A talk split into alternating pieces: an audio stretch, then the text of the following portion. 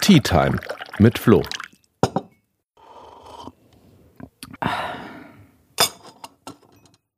Hey ihr Lieben und herzlich willkommen zu einer neuen Tea Time mit Flo. Heute habe ich mir zwischen zwei Videokonferenzen ganz schnell äh, eine Tasse Amber Oolong gemacht. Das ist so ein ja, Tee, der liegt so ein bisschen zwischen Schwarz- und Grüntee und ich brauchte gerade einen kleinen Wachmacher bei der vielen Bildschirmzeit. Heute geht's um ein Corona-Update in der Folge. Ich weiß, der Lockdown nervt. Mich auch. Und ich hatte vor zwei Wochen auch persönlich echt nochmal so ein Erlebnis, da saß ich abends nach einem langen Sitzungstag für mein Forschungspraktikum noch am Programmieren und äh, war da echt beschäftigt bis morgens um halb drei, wo ich die letzten Fehler im Programmcode beseitigt habe und mir ist fast die Decke auf den Kopf gefallen. Weil klar, normalerweise hätte ich mich in der Uni mit ein paar Kommilitoninnen getroffen, wir hätten das zusammen gemacht, jeder hätte dem anderen geholfen dabei, die Fehler zu finden und am Ende hätten wir bestimmt noch ein wohlverdientes Bier getrunken, wenn wir es abgegeben hätten. All das geht gerade nicht. Eigentlich geht ganz viel nicht, was ja auch vor allem Jungsein an und für sich auszeichnet. Das habe ich im Landtag auch in der letzten aktuellen Stunde zu dem Thema klar gemacht. In meiner Rede findet ihr auch auf der Homepage. Aber ich glaube auch, wir sind eigentlich eine Generation, die verstanden hat, was existenzielle Krisen sind, das haben wir, das haben viele junge Menschen bei der Klimakrise gezeigt, als FFF auf die Straße gegangen ist.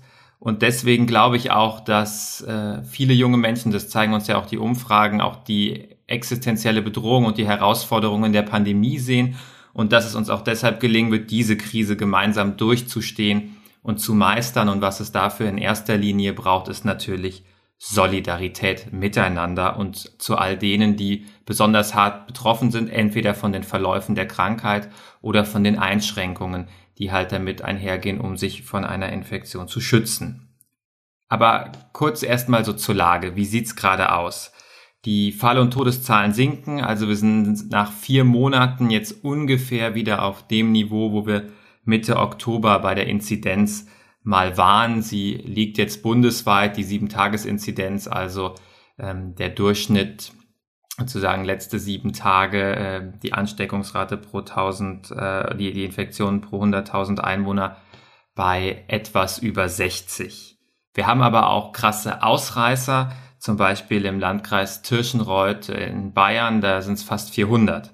Also man sieht, es ist nicht überall gleich. Und ich glaube, das kann man schon mal als erstes festhalten. Die Maßnahmen müssen sich natürlich nach dem richten, wie die Situation vor Ort ist. Aber dazu nachher mehr. Ähm, die Reproduktionszahl, also der Wert, der uns sagt, wie viele Personen werden von einer infizierten Person wieder angesteckt, der liegt laut RKI gerade zwischen 0,6 und 0,8. Also in dem Intervall liegt er mit 95-prozentiger Wahrscheinlichkeit. Wir blicken zurück auf mittlerweile traurige 62.000 Corona-Tote. Und unser ganzer Lockdown bisher, der war ja weder wirklich leicht noch wirklich total hart, sondern der hat ganz am Anfang und ja bis Ende letzten Jahres in erster Linie das Privatleben adressiert, Gastronomie, Kultur und erst viel zu spät meiner Meinung nach auch die Arbeitswelt erreicht. Und ich bin froh, dass es auch eine krasse Kampagne dazu gab. Leute, macht Homeoffice, macht die Büros zu. Ist einfach wichtig, dass alle Sektoren da gleichermaßen einen Beitrag leisten. Nur dann sind wir als Gesellschaft solidarisch und nur dann wird es uns auch gelingen, die Pandemie wirklich einzudämmen. Und indem wir das machen, ähm, schaffen wir vielleicht an anderer Stelle, wo dringend ein bisschen Erleichterung her muss, auch ein bisschen mehr Luft dafür. In der EU liegt Deutschland gerade ähm, auf Platz 5 vom Infektionsgeschehen. Wir haben ein paar Länder, die machen es besser, ein paar Länder, also etliche, die, die stehen noch etwas schlechter da. Dazu aber auch nachher nochmal mehr bei einem kleinen Blick über die Grenze. Was jetzt ja beschlossen worden ist von MPK und, und Bundeskanzlerin, ist, dass man ähm, den Lockdown erstmal verlängert. Und zwar bis zum äh, 7. März und äh, sich dann äh, da auch nochmal vorher überlegt, wie es weiter vorgeht. Also der Lockdown geht grundsätzlich weiter. Das wird auch die Umsetzung in Bayern sein. Witzigerweise macht man am 1.3. die Friseure auf. Darauf hat man sich auch geeinigt. Ich kann es nicht so gut verstehen. Ich wüsste gerne, was für ein Geheimrezept die Friseurbranche hat, äh, warum sie sich jetzt ausgerechnet durchsetzen konnte. Klar, äh, nervt mich auch, dass meine Haare lang sind, aber damit komme ich schon zurecht. Ich glaube ehrlich gesagt, wir haben ein bisschen drängendere Probleme. Aber gut, es äh, scheint jetzt so zu sein. Und, und weitere Lockerungen im Bereich Handel sollen erst kommen, wenn die Inzidenz bei unter 35 ist. Soweit die, die bundesweiten Sachen. Was jetzt für Bayern in der Umsetzung noch dazu kommt, ist ein wirklich erfreulicher Punkt. Die Ausgangssperre kommt weg, wenn der Wert unter 100 ist, der Inzidenzwert unter 100. Das finde ich ganz wichtig, weil ich hatte immer schon Zweifel, dass es wirklich so viel Sinn macht, zwischen 21 und 5 Uhr den Leuten zu verbieten, vor die Tür zu gehen. Und ähm, das, solche Maßnahmen sorgen nicht unbedingt für mehr Akzeptanz, wenn auf den ersten Blick nicht so direkt erkennbar ist, was sie bringen. Also ein wichtiges und ein gutes Signal. Bei Schule und Kitas, da konnte man sich ja auf Bundesebene leider nicht einigen. Und das hat man jetzt sozusagen Länder individuell gelöst. In Bayern heißt es, ähm, dass man ab dem 22.02.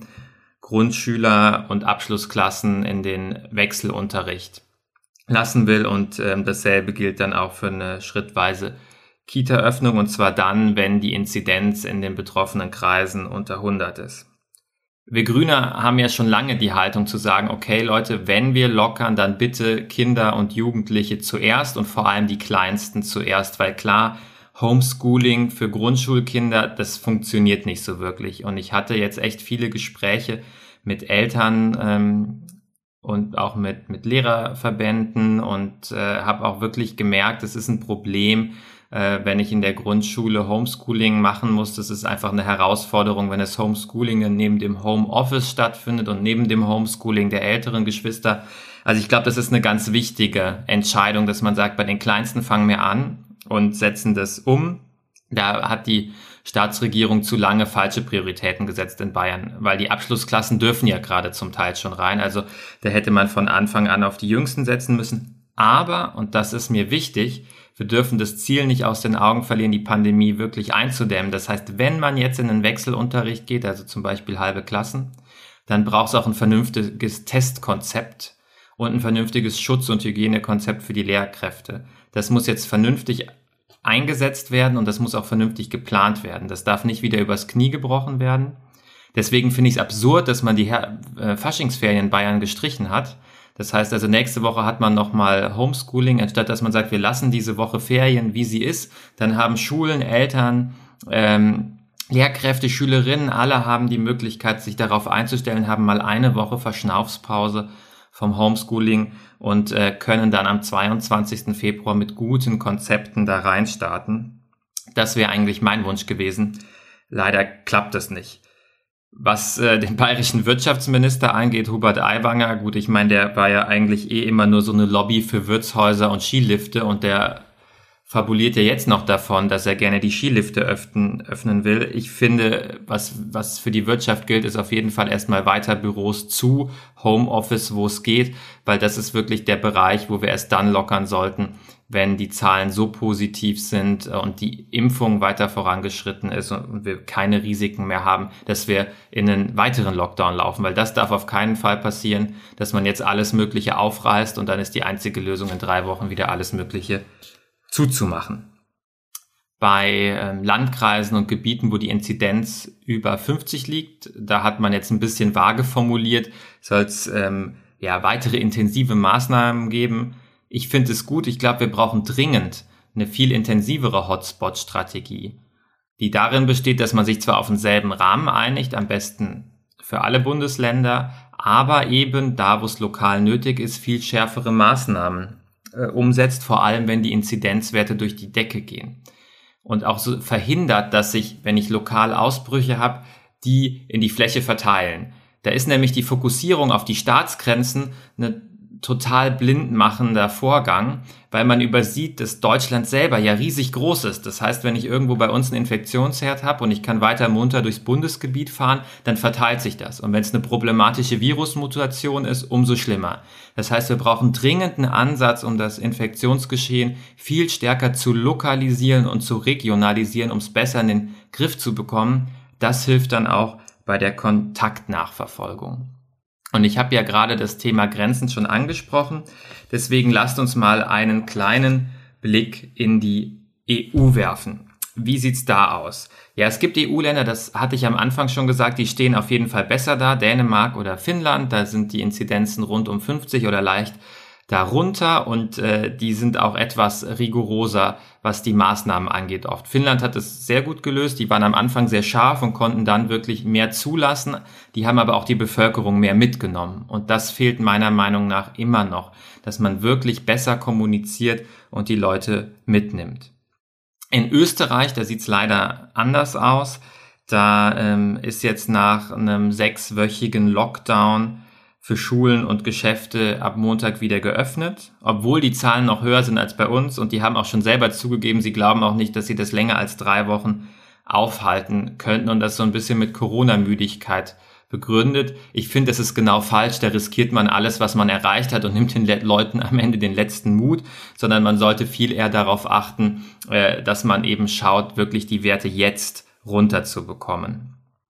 Und sie haben leider auch noch ein bisschen Pech, weil sich gerade in Tirol die südafrikanische Virusmutation ausbreitet. Das ist ein großes Problem. Die hat ja das tolle Kürzel B1351. Das kommt übrigens daher, ähm, dass man versucht, mit diesen Kürzeln äh, auszudrücken, äh, inwieweit sozusagen die, die Virusmutation sich vom Wildtyp, also wie das Virus zum ersten Mal aufgetreten ist, äh, verändert hat und wo diese Veränderungen in etwa liegen. Also damit können dann Virologinnen, Wissenschaftlerinnen was anfangen mit diesen Bezeichnungen. Ja, die breitet sich aus und die macht Sorge wegen möglicherweise schwereren Verläufen und schlechterer Wirksamkeit ähm, des, äh, der Impfstoffe. Und das ist natürlich ein Problem. Und die Frage ist, wie geht man jetzt damit um? Dann wird natürlich sofort nach Grenzschließungen geschrien. Und ich finde aber, das habe ich ja eben schon ein bisschen versucht zu erklären, Grenzschließungen mögen an der einzelnen Stelle was bringen, aber verschleiern immer so ein bisschen, dass das Problem tiefgreifender ist und dass wir eine umfassendere Lösung brauchen, nämlich wirklich dieses Infektionsgeschehen zu lokalisieren. Und zwar am besten nicht nur in einzelnen Staaten, sondern auf dieselbe Art und Weise überall in Europa. Also mein Traum wäre es, dass man sich darauf einigt, überall in Europa zu sagen, okay, wir gehen jetzt auf das ähm, Landkreislevel oder was auch immer dann Landkreisen in den anderen Nationalstaaten entspricht und sagen, okay, ähm, da wo die Werte über dem Durchschnitt liegen, da wo wir über 50 sind, da setzen wir jetzt stärker an mit Tests, wenn man raus will ähm, oder regelmäßigen Tests, wenn man zur Arbeit rauspendelt aus diesen Landkreisen und versuchen damit wirklich mal das Infektionsgeschehen runterzukriegen. Und das würde auch helfen, die Verbreitung von Virusmutationen wirklich einzudämmen. Solange das nicht klappt, und da ist leider gerade meine Hoffnung auch nicht so groß, müssen wir wohl damit leben, dass ähm, stärker getestet wird äh, an den Grenzen. Das ist dann auch okay. Äh, einfach zumachen dürfen wir aber auf keinen Fall, weil dann haben wir dieselben Probleme wie im Frühjahr. Wir kriegen wieder Schwierigkeiten bei der Güterversorgung. Wir haben wieder Schwierigkeiten, ähm, dass Paare und Familien getrennt werden. Ich glaube, gerade im Moment sind die meisten Leute wirklich vernünftig und verzichten auf private Besuche. Aber es gibt halt Konstellationen, gerade wenn es um Kinder geht, wo das manchmal einfach sein muss. Und äh, das muss dann auch weiter möglich sein und eben da, wo gependelt wird, äh, weil kein Homeoffice im Job möglich ist, auch da muss man schauen, dass man das über eine Regelung mit äh, guten, guter Teststrategie löst. Und da bin ich eigentlich auch schon beim Punkt, eine gute Teststrategie. Da haben wir nämlich Schwierigkeiten in der Zusammenarbeit und äh, da ist auch Bayern äh, wirklich kein Ruhmesblatt in der Zusammenarbeit mit Tschechien zum Beispiel. Auch da haben wir äh, eine krasse Inzidenz landesweit über 400 und sogar einzelne Regionen an, im bayerisch-tschechischen Grenzraum, äh, wo sie über 1000 steigen, die Verwaltungsregion Cheb zum Beispiel. Und äh, da hat man mit äh, Tests angefangen für Grenzpendlerinnen letztes Jahr schon und meine Anfrage hat dann ergeben, na ja, wir haben zwar jetzt diese Tests verlangt, aber wir haben mit den entsprechenden Behörden in Tschechien überhaupt nicht darüber gesprochen. Und so kann es natürlich nicht laufen. So dämme ich eine Pandemie nicht ein, ja. Sondern ich muss natürlich mit den Nachbarstaaten reden und klären, wie kriegen wir für die Leute, die immer noch über die Grenze müssen, die Tests bei? Wie schaffen wir ein System, das umsetzbar ist? Und sorgen halt dafür, dass nicht das passiert, was jetzt vor ein paar Wochen passiert ist, dass die Leute erstmal Stunden in der Kälte warten, bis sie ihren Test machen können, ja. Sondern sowas muss funktionieren und ich finde, die Bürgerinnen können erwarten, dass die europäische Zusammenarbeit jetzt nach einem Jahr Pandemie endlich gut und vernünftig funktioniert. Und da ist auch die bayerische Staatsregierung, da sind CSU und Freie Wähler total in der Pflicht, endlich was besser zu machen. Ja, und äh, jetzt passiert Gott sei Dank auch ein bisschen mehr auf tschechischer Seite. Also die haben jetzt auch selber erkannt, dass sie diese Regionen, wo es wirklich stark ausgebrochen ist, stärker eingrenzen müssen. Es kommt so ein bisschen die Schwierigkeit dazu, dass viele Menschen in Tschechien die Maßnahmen nicht so ganz einsehen, weil sich halt tschechische Politikerinnen gerade aus der schwierigen ähm, nationalen Regierung dort nicht dran halten. Ja, also äh, gab es immer wieder Fälle, äh, wo Politikerinnen mit Regelverstößen aufgefallen sind. Sowas sorgt natürlich auch dafür, dass Menschen Regeln eher hinterfragen oder halt noch schlimmer sich einfach nicht dran halten, obwohl sie sinnvoll sind. Ja, auch in anderen Mitgliedstaaten sieht es schwierig aus. Ähm, Portugal, da hat man ja gesehen, was die Virusmutationen anrichten können, insbesondere ähm, wie sie zu einer stärkeren Verbreitung beitragen können. Und was uns aus der ganzen Sache raushilft, das ist natürlich die Impfung. Das äh, will ich jetzt auch zum Schluss von der Folge noch ein bisschen beleuchten. Wie sieht's da aus? Da wird ja total viel drüber diskutiert. Grundsätzlich kann man mal sagen, bestellt von der Menge her hat die EU genug. Also von denen, die jetzt schon zugelassen sind, BioNTech Pfizer, das sind 300 plus nochmal 200 Millionen Dosen und eine Option auf 100 Millionen Dosen zusätzlich, also 600 Millionen. Moderna 160 Millionen, AstraZeneca 400 Millionen. Allein das sind zusammen schon über eine Milliarde Dosen und in Europa leben 450 Millionen Menschen in der EU, aber davon sind lange nicht alle impftauglich. Also alle, ähm, die unter 18 sind, muss man jetzt schon mal rausrechnen. Das heißt, äh, wir reden von deutlich weniger als 400 Millionen Menschen, die überhaupt in Frage kommen. Das heißt, die Impfstoffmenge, daran scheitert nicht. Aber das Problem sind gerade die Lieferzeiten. Und deswegen sind wir beim Impfen noch nicht so weit. Also Deutschland hat gerade eine Erstimpfungsquote von 2,89 Prozent. 1,33 Prozent der Bevölkerung haben schon vollständigen Schutz. In anderen europäischen Ländern sieht es aber auch schon besser aus. Malta liegt bei 7% Erstimpfungsquote, Dänemark bei 3,5, also schon ein bisschen höher. Und ich will auch noch ein bisschen was zu der Aussage sagen, ja, wir würden so weit hinten und abgeschlagen liegen. Eigentlich gibt's nur drei größere Staaten, die wirklich gerade schneller sind als die EU-Staaten. Das Israel, die haben 40% Erstimpfungsquote. Die stellen dafür aber auch die gesamten Gesundheitsdaten zur Verfügung. Das ist Großbritannien, die haben 19% Quote, die verimpfen allerdings fast im Moment keine zweiten Dosen und die haben mit Notfallzulassungen gearbeitet. Das hat man in der EU nicht gemacht und ich glaube, es war auch gut, weil sonst gäbe es eine viel größere Debatte darüber, ob die Impfstoffe überhaupt sicher sind. Und das sind die USA, die haben eine 10% Erstimpfungsquote und da muss man natürlich sagen, die haben äh, einen etwas äh, stärker und besser aufgebauten Produktionsbereich in der Pharmaindustrie und das ist, glaube ich, was, äh, das hat man auch gelehrt, da muss Europa nachziehen, dass man auch Produktionskapazitäten besser und schneller aufbaut. Das ist auch meine größte Kritik tatsächlich an der Kommission, ähm, dass das letztes Jahr nicht mitgedacht worden ist. Und was mich dann total ärgert, ist, wenn Leute wie Söder ähm, dann rumpöbeln, das ist da schlecht gemacht worden ähm, ohne dass sie selber vorher dran gedacht haben. Erstens und zweitens, wo ich mich dann manchmal frage, wissen die eigentlich, was nötig ist, um so eine Produktion aufzubauen? Ich habe Anfang Januar eine Anfrage an die Regierung gestellt, genau zu der Frage, wisst ihr eigentlich, was es braucht, äh, um mehr Impfstoffe in Deutschland herzustellen? Was für Anforderungen äh, die, die Firmen haben? Und ähm, naja, die vier Wochen Frist ist um, noch habe ich keine Antwort. Bin mal gespannt, wie lange sie noch brauchen, um das zu beantworten ja, insgesamt ähm, ist natürlich nicht alles optimal gelaufen bei der Impfung und ich glaube, es ist auch falsch, wenn man das versucht den Leuten zu sagen. Das ist einfach nicht glaubwürdig.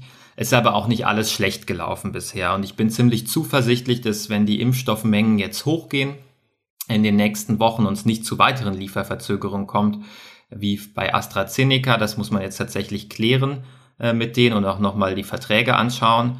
Da ist natürlich die Intransparenz ein total großes Problem. Das ist auch so ein weiterer Kritikpunkt. Man hätte äh, als Kommission, aber auch als Mitgliedstaaten, die ja mit dabei waren bei den Bestellungen, viel transparenter mit allem umgehen müssen.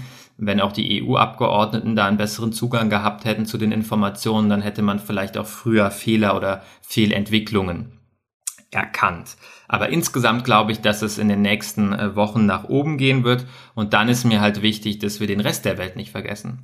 Weil wenn man sich so die Liste mit den Ländern anschaut, die impfen, dann ist das Europa, dann sind das die USA, ich habe schon gesagt, Israel, UK Und ähm, ja, das war's. Also der Rest der Welt kommt dann irgendwo zum Schluss. Aber das ist ein Problem, weil dann lassen wir dem Virus Riesenreservare, wo es mutieren kann. Und das sorgt dann dafür, dass wir auch vielleicht durch eine Impfung nicht mehr geschützt sind. Das heißt, es muss eine solidarische Impfkampagne geben, die am Ende auch global wirkt und funktioniert. Und damit dürfen wir uns auf keinen Fall allzu viel Zeit lassen. Mehr Infos zu dem ganzen Thema Impfung ähm, gibt's für euch auch nochmal ähm, von mir im Rahmen von einer Veranstaltung, die ich zusammen mit unserem pflegepolitischen Sprecher, dem Andreas Kral, mache. Da touren wir gerade so ein bisschen durch grüne Kreisverbände und ähm, ich stelle es immer wieder in die Insta-Story, wenn die Veranstaltung läuft. Da gehen wir auch nochmal vieler Verschwörungsmythen ein, darauf, wie so Impfstoffe überhaupt wirken, ein bisschen wissenschaftlicher Hintergrund weil ich wirklich gemerkt habe, die Leute brauchen gerade gute, fundierte, sachliche Informationen.